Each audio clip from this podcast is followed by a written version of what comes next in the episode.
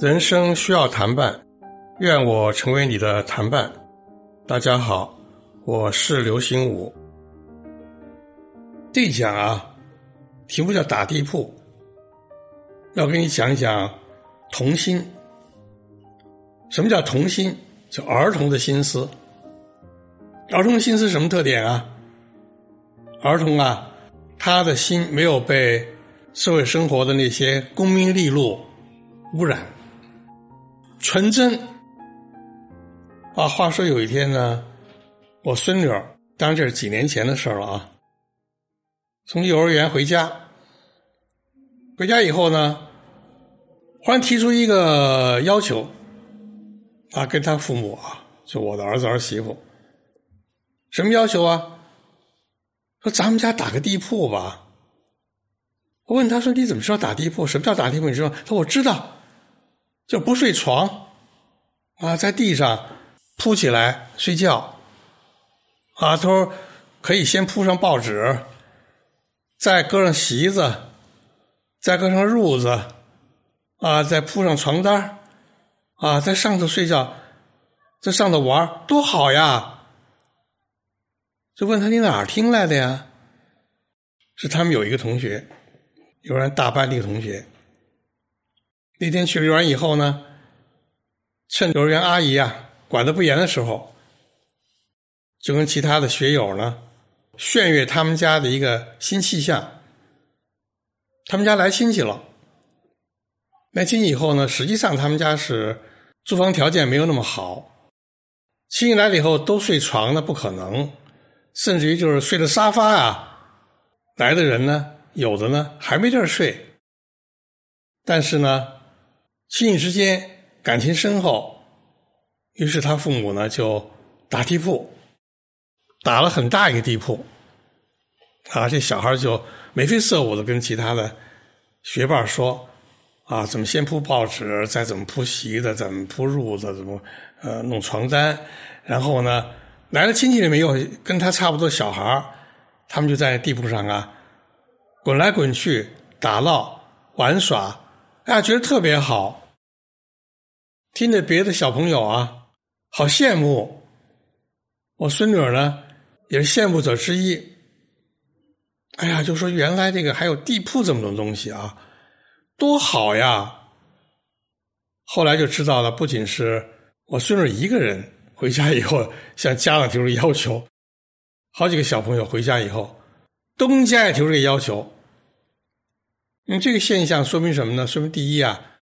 虽然家长们每一家的收入情况呢，并不一样，居住条件呢也并不一样，但是呢，都竭尽全力供孩子呢上最好的幼儿园、最好的学校。啊，我孙女上的幼儿园呢，是一个收费很贵的一个幼儿园。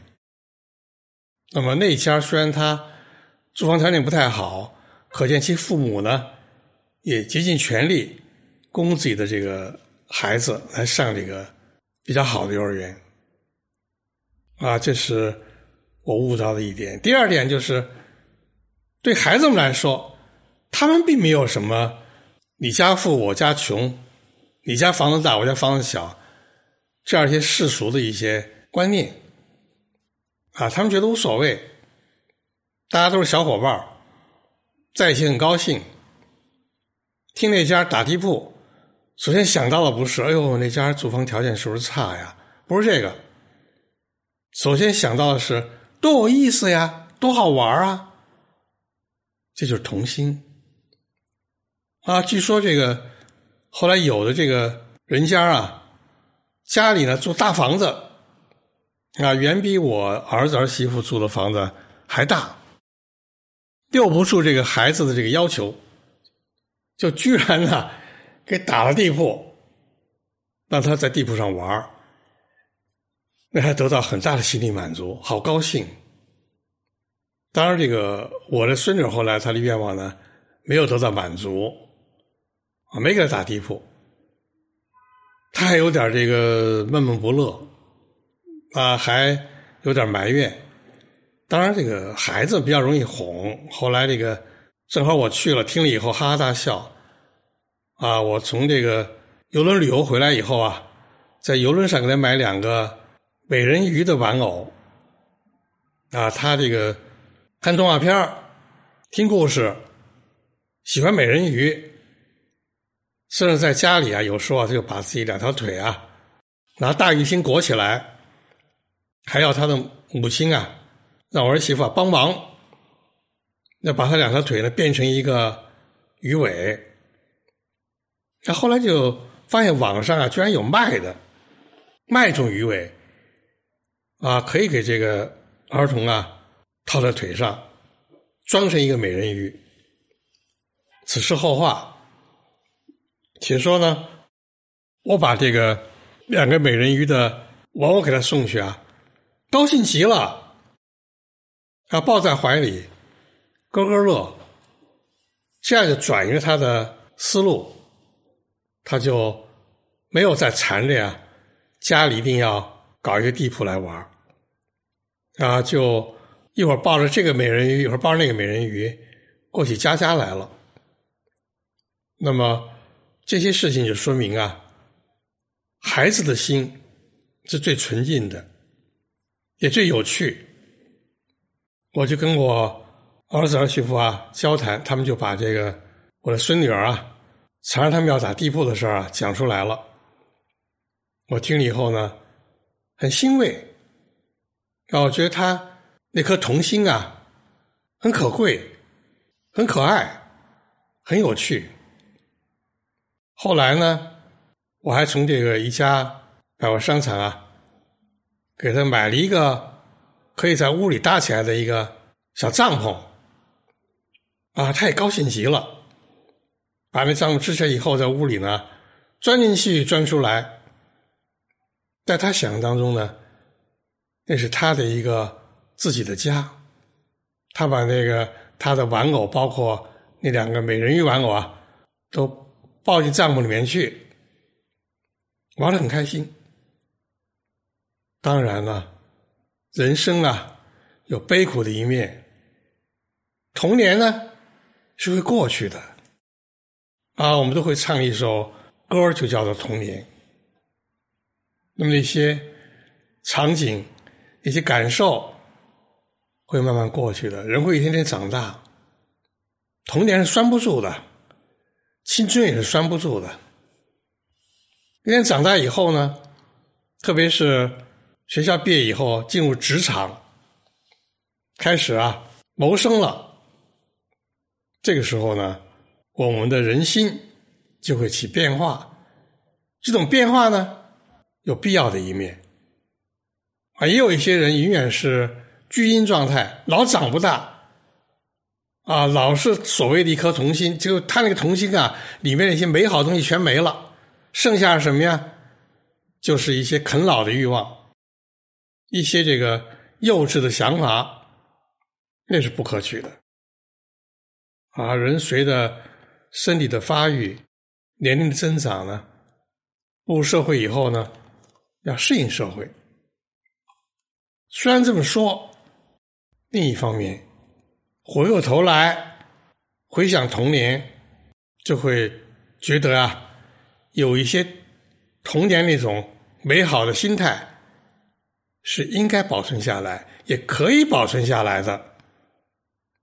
其特点就是完全不考虑功利，没有什么金钱的概念，没有什么财富的概念，没有什么贫富差距的概念，没有什么成功失败的概念，一片天籁。虽然我们进入了职场，我们走上了人生后来的旅途。甚至我们要结婚，要生孩子，啊，要养育自己的孩子，要赡养自己的父母，啊，我们烦恼越来越多，我们遇见的困难越来越大。这过程当中，我们的心思呢，就会变得不能不考虑经济上的事儿，不能不考虑人际上的事儿。但是在我们人生处事当中，忙忙碌碌的过程当中，回过头来。想到童年时候的一些趣事，要懂得珍惜。虽然童年和青春一去不复返，但是那种纯净、那种不被功利啊所束缚、那种与他人共享快乐、那些童心，不能全部保留，起码呢要部分保留，要珍惜。现在呢，有一些文化人。提出个观点，就是要复归童心。其实这个童心说啊，中外古今啊，老早就都有。就像中国明朝末年有一个思想家叫李治，他就提出了童心说。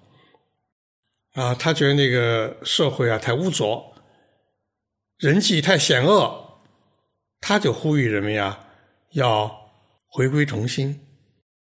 以儿童的眼光来看世界，以儿童的纯净的心灵来面对世界。现在有些文化人呢，等于啊是继承了他这个衣钵，发出这样的号召。但我的看法跟他们呢略有不同。